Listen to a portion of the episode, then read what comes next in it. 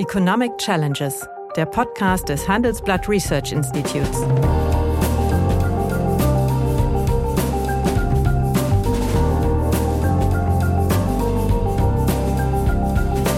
Bert Rürup, der Chefökonom des Handelsblatts, diskutiert mit Michael Hüter, dem Direktor des Instituts der deutschen Wirtschaft, wöchentlich aktuelle wirtschaftliche Herausforderungen.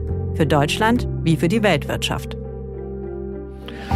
Ja, mir tut das jetzt leid heute für unsere Zuhörer, dass, ich da, dass wir beide einer Meinung sind. Schade. das kannst du jetzt aber so und so rumsehen, ne? Ja, hallo, guten Morgen. Hallo, lieber Michael.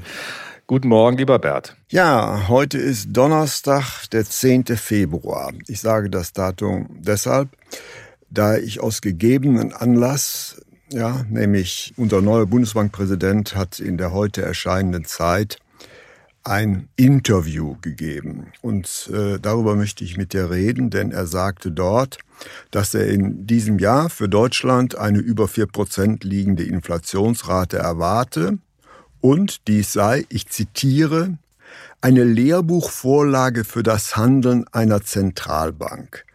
Die EZB ist nun gefordert. Zitat Ende. Siehst du das auch so? Sollte die EZB ihre Leitzinsen erhöhen?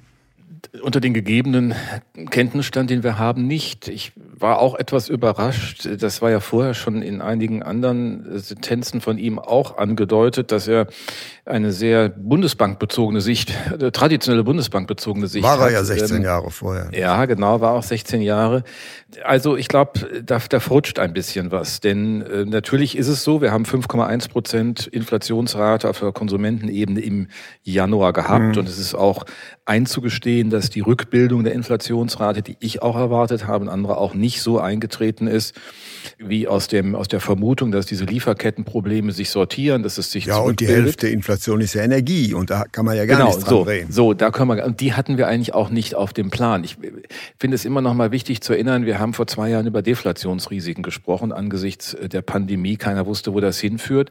Negativer Ölpreis. Jetzt haben wir eine völlig andere Situation. Jetzt haben wir einen politisch getriebenen Öl- und Gaspreis den wir auch nicht äh, fortschreiben. Also die, die Prognose dafür ist ja nicht möglich, weil das Modell haben wir nicht. Hm. Was wollen wir das Gehirn von Putin in ein Modell überführen, um das machen zu ja, können? Ja, und auch, auch äh, Lagerbestände werden ja überaufgebaut. Es wird ja gebunkert, das Zeug, ja. weil man äh, Krisen äh, erführt und deswegen bleibt der Ölpreis, äh, solange die geopolitische Lage so unübersichtlich ist, nur hoch. Und das so, ist und deswegen meine, Inflationstreiber meine in einigen Ländern. Ein, ja. ein Punkt noch. Ja. Ähm, das Argument höre ich immer, aber deswegen ich mich nicht verwundert, dass beispielsweise in der Schweiz der Preisanstieg nur 1,8 Prozent beträgt. Ist ja genauso ölabhängig. Hm. Also äh, insofern, da sind äh, ja weiße Flecken in der Argumentation. Naja, aber äh, schau dir doch mal die, die Strukturdaten an, die Eurostat veröffentlicht mhm. hat. Also es sind die 5,1 im Januar. Mhm. mhm. Ähm, dann haben wir davon aber ohne Energie sind es 2,6, was mhm. du eben sagtest, also die Hälfte ja. ohne ja, ja. Äh, Energie und entsprechende Nahrungsmittel, von denen wir ja auch früher immer schon gesagt haben, die können wir rausnehmen, weil das ist saisonbedingt, mhm. das ist erntebedingt und so mhm. weiter. Dann ist man bei 2,5. Dann ist man also genau bei der Feststellung, die Hälfte der Inflation in der Eurozone äh, ist gerade mal kontrollierbar. Mhm. Da kann man noch einige Einschränkungen machen, insofern es da auch noch politische Impulse gibt, wie CO2-Preis in Deutschland. Mhm. Aber ähm, das würde mich jetzt erstmal nicht unruhig machen, zweieinhalb. Wir haben ja schon mehrfach darüber gesprochen. Ich glaube, in der mittleren Frist werden wir eher etwas oberhalb der Norm Liege, der Europäischen liegen Zentralbank bleiben, liegen. Wenn, wenn die Energiewende erfolgreich sein soll. Genau. Das wird einen Schub geben. so, der, aber jetzt der 30 auf die Jahre, Zahlen betrachtet. Und der Anstieg, ich meine, man muss noch mal sehen, der Anstieg für Konsumentenpreis ohne Energie lag im Dezember bei 2,8, er ist jetzt bei 2,6. Der Energiepreisanstieg ist aber noch stärker geworden. Das heißt, der ist von 25,9 auf 28,6 laut Eurostat. Äh, Januar gegenüber Dezember Vorjahresrate. Das heißt ja nichts anderes, als dass trotz einer stärkeren Energie eine Preisentwicklung, noch stärkeren im Januar als im mhm. Dezember, das nicht durchgeschlagen hat. Und das finde ich erstmal wichtig, dass man auch beispielsweise bei den nicht industriellen äh, Industriegütern 2,3, also mhm. das, was wir in Deutschland bei den Erzeugerpreisen ein Stück anders sehen, ist für die Eurozone so nicht festzustellen. Mhm. Und deswegen wundert mich ein bisschen diese Intonation. Vielleicht will er auch einfach am Anfang eine Duftnote setzen und will ja. klar machen, die müssen ein In bisschen Lager, deutlicher machen, Lager mit dem, er angehört. ja und welchem, welches Risiko die Notenbank vor der Brust hat. Das würden wir auch nicht negieren. Mhm. Aber bevor da Zinsschritte im Raum stehen, geht es erstmal um das wirkliche Beenden der Aufkaufprogramme, den ja, Strafzins für, die Einlagen. für Einlagen. So, das muss erstmal weg, dann kann man darüber nachdenken, aber dann sind wir in der zweiten Jahreshälfte. Und wenn sich bis dahin zeigt, dass diese Grundstrukturentwicklung der kontrollierbaren, also der Notenbank letztlich kontrollierbaren Preise, aber Richtung zwei oder unter zwei geht, dann wüsste ich nicht so genau, warum sie jetzt handeln sollte. Sie würde dann ja mit einem Wirkungs, mit einer Wirkungsverzögerung erst Anfang 2023 oder Mitte 23 ihre Wirkung haben. Also insofern, ähm, das Interview ist interessant. Es ist wahrscheinlich ein eher politisch gedachtes Anfangsinterview, aber von der Sachlage her komme ich nicht zu einem anderen Schluss, als wir es schon mehrfach ja. über die Inflation diskutiert Nämlich. haben. Nach einer kurzen Unterbrechung geht es gleich weiter. Bleiben Sie dran.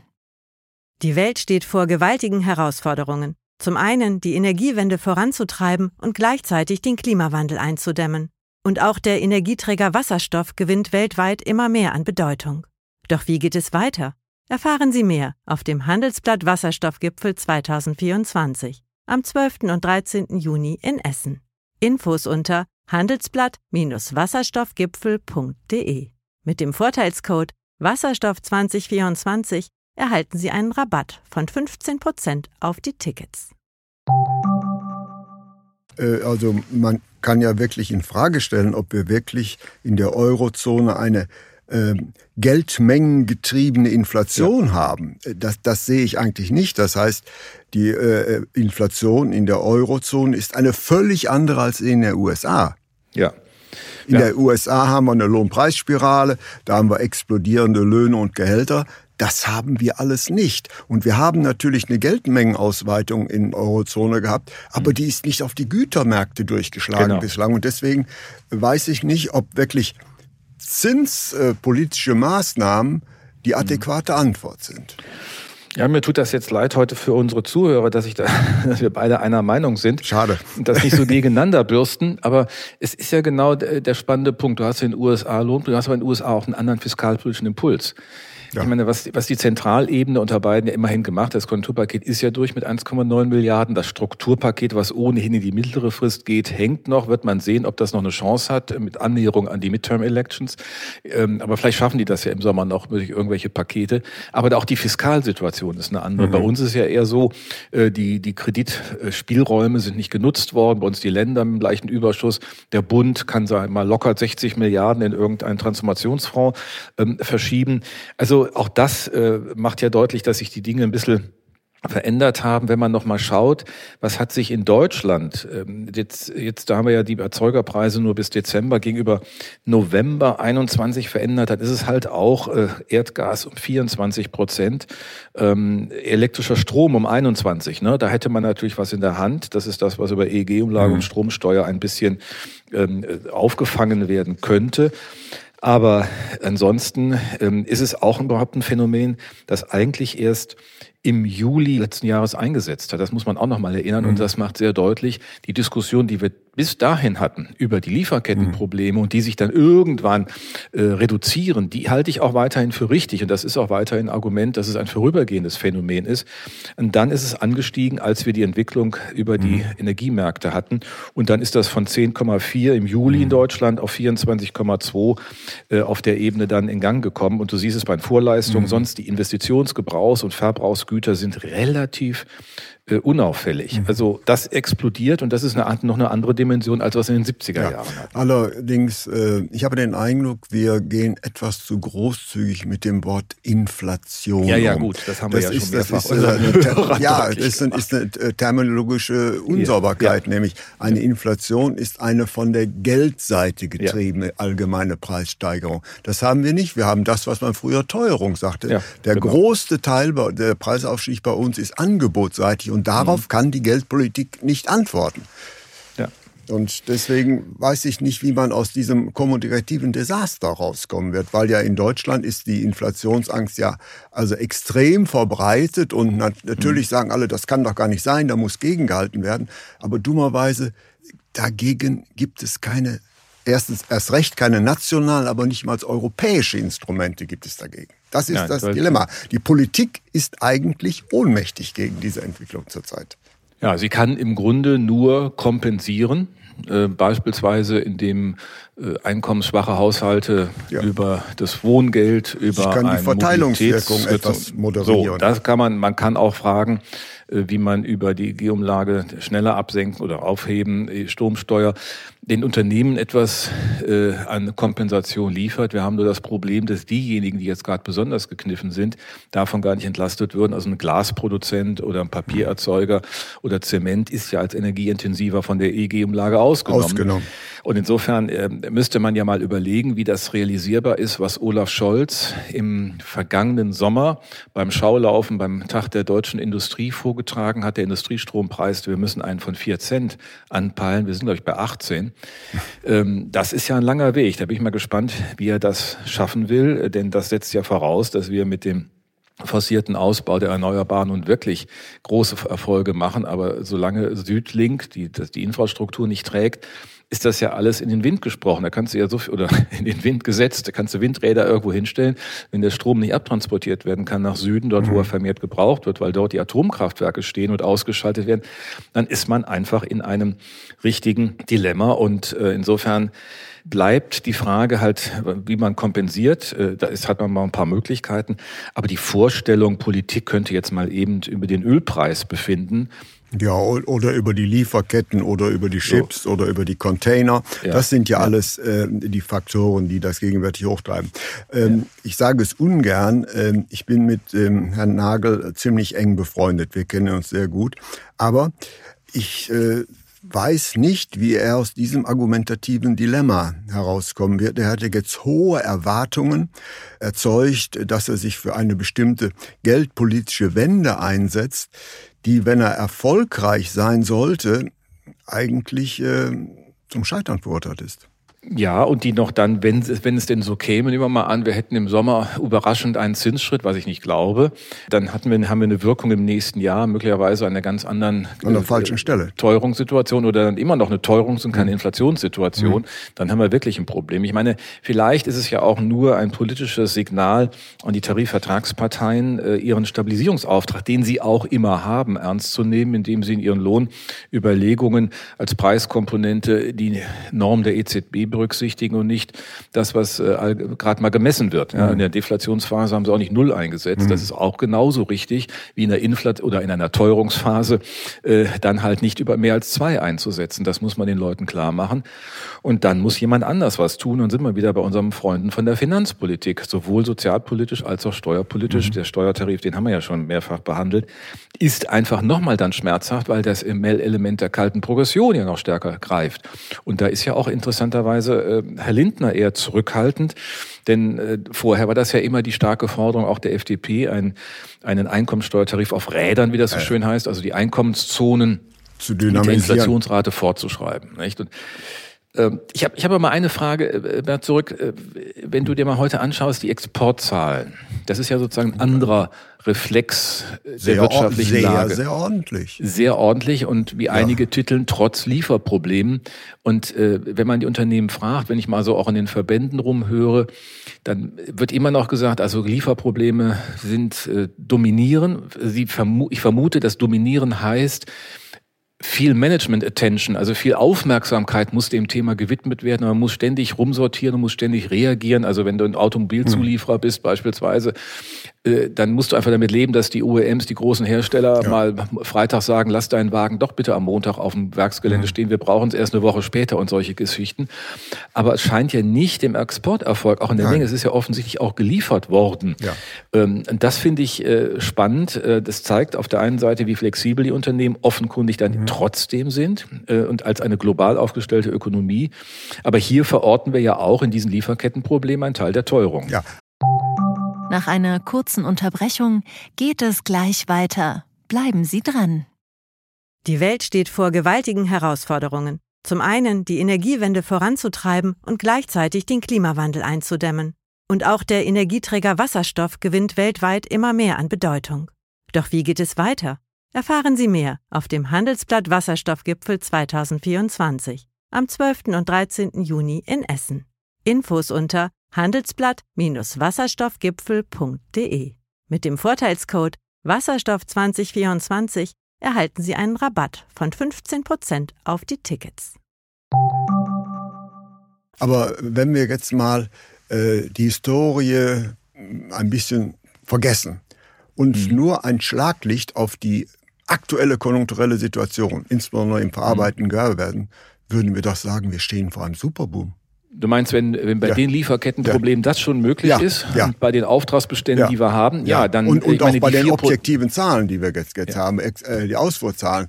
Das heißt also, das ist auch eine gewisse Irritation. Das muss man eigentlich mal klar machen. Das heißt, die objektiven Zahlen signalisieren eine sehr, sehr kräftige Revitalisierung der deutschen Wirtschaft dass sie in, ihrem, in ihrer Struktur und in ihrer Internationalität äh, sich da hervor auf, ich meine, da muss ich auch mal anschauen, nicht?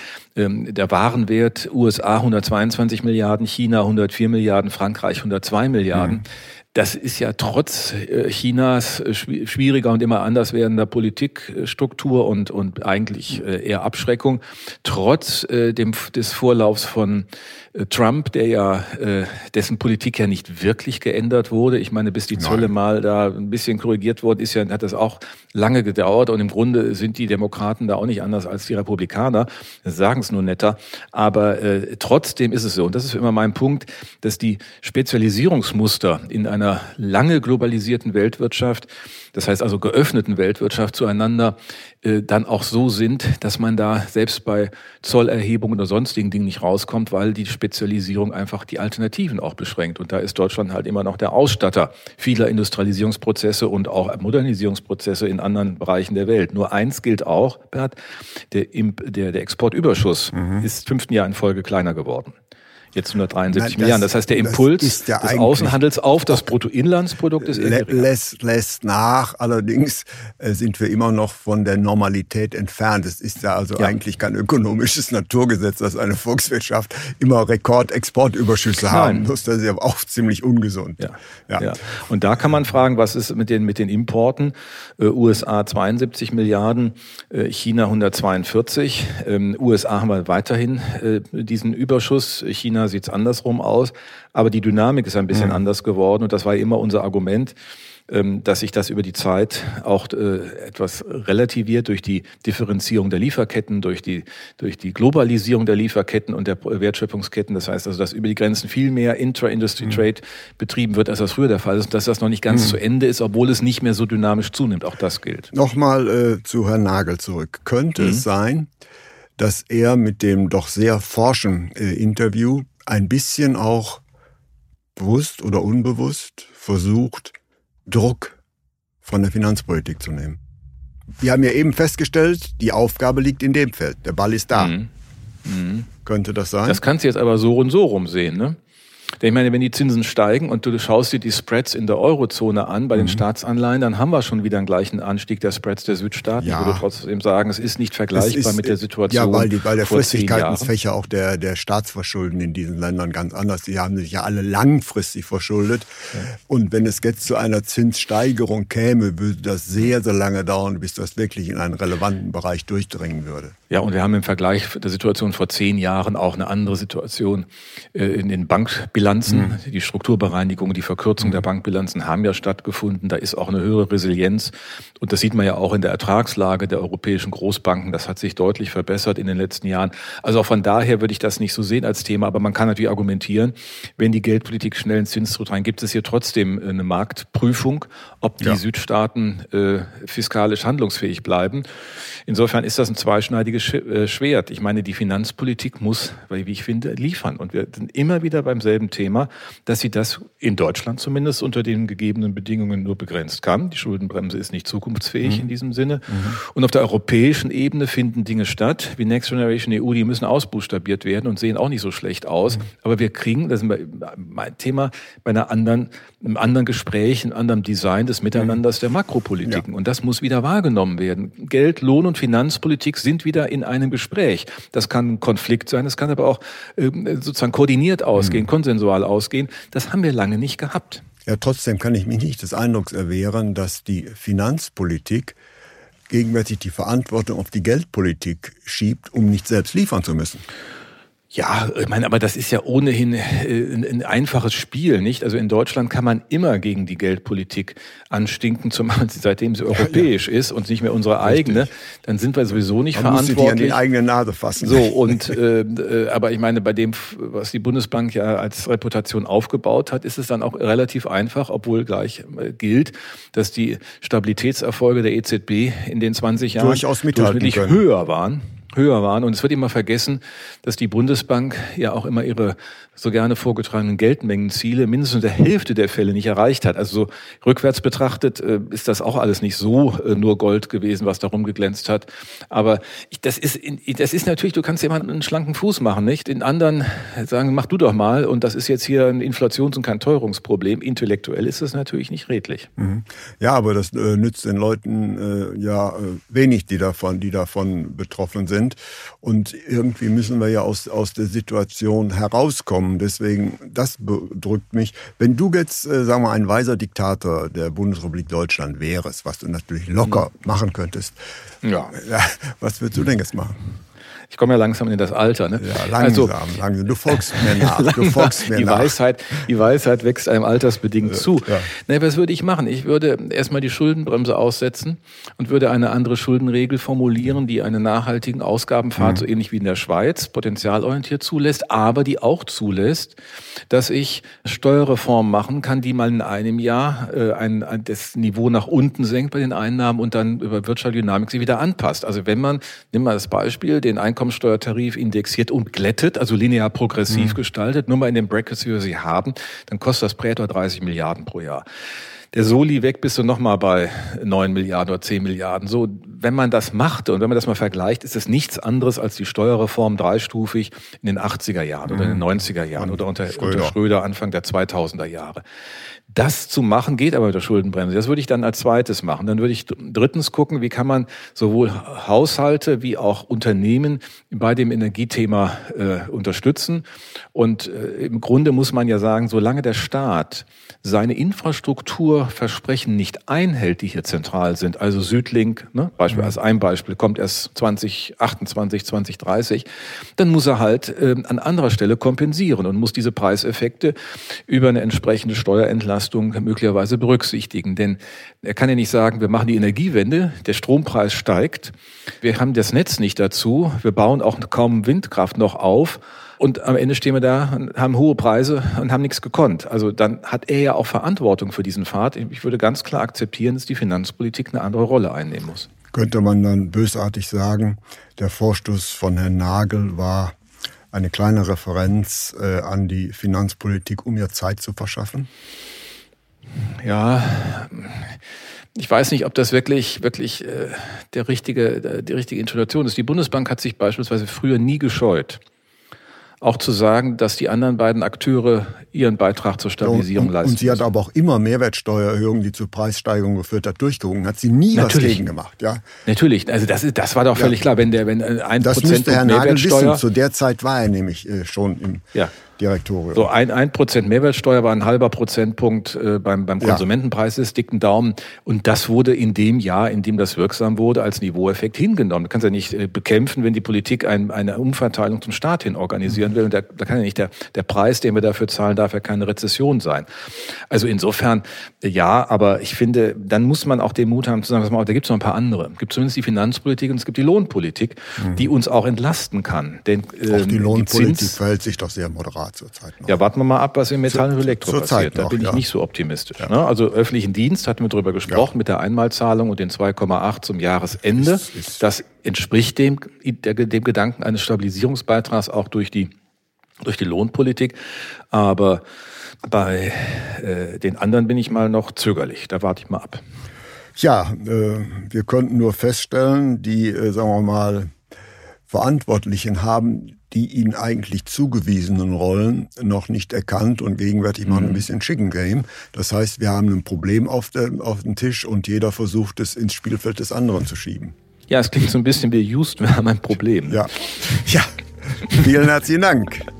Ich danke dir, Bert.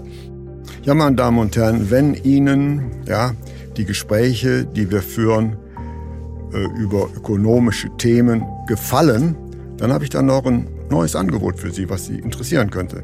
nämlich mehr aktuelle Wirtschaftsinformationen finden Sie unter handelsblatt.com slash global und natürlich äh, in den einschlägigen Hinweisen in meinem wöchentlichen Newsletter der Chefökonom.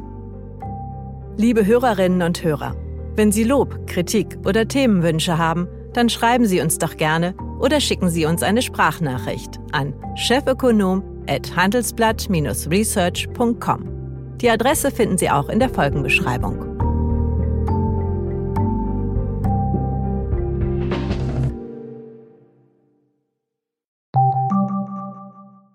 Die Welt steht vor gewaltigen Herausforderungen. Zum einen die Energiewende voranzutreiben und gleichzeitig den Klimawandel einzudämmen. Und auch der Energieträger Wasserstoff gewinnt weltweit immer mehr an Bedeutung. Doch wie geht es weiter? Erfahren Sie mehr auf dem Handelsblatt Wasserstoffgipfel 2024 am 12. und 13. Juni in Essen. Infos unter handelsblatt-wasserstoffgipfel.de.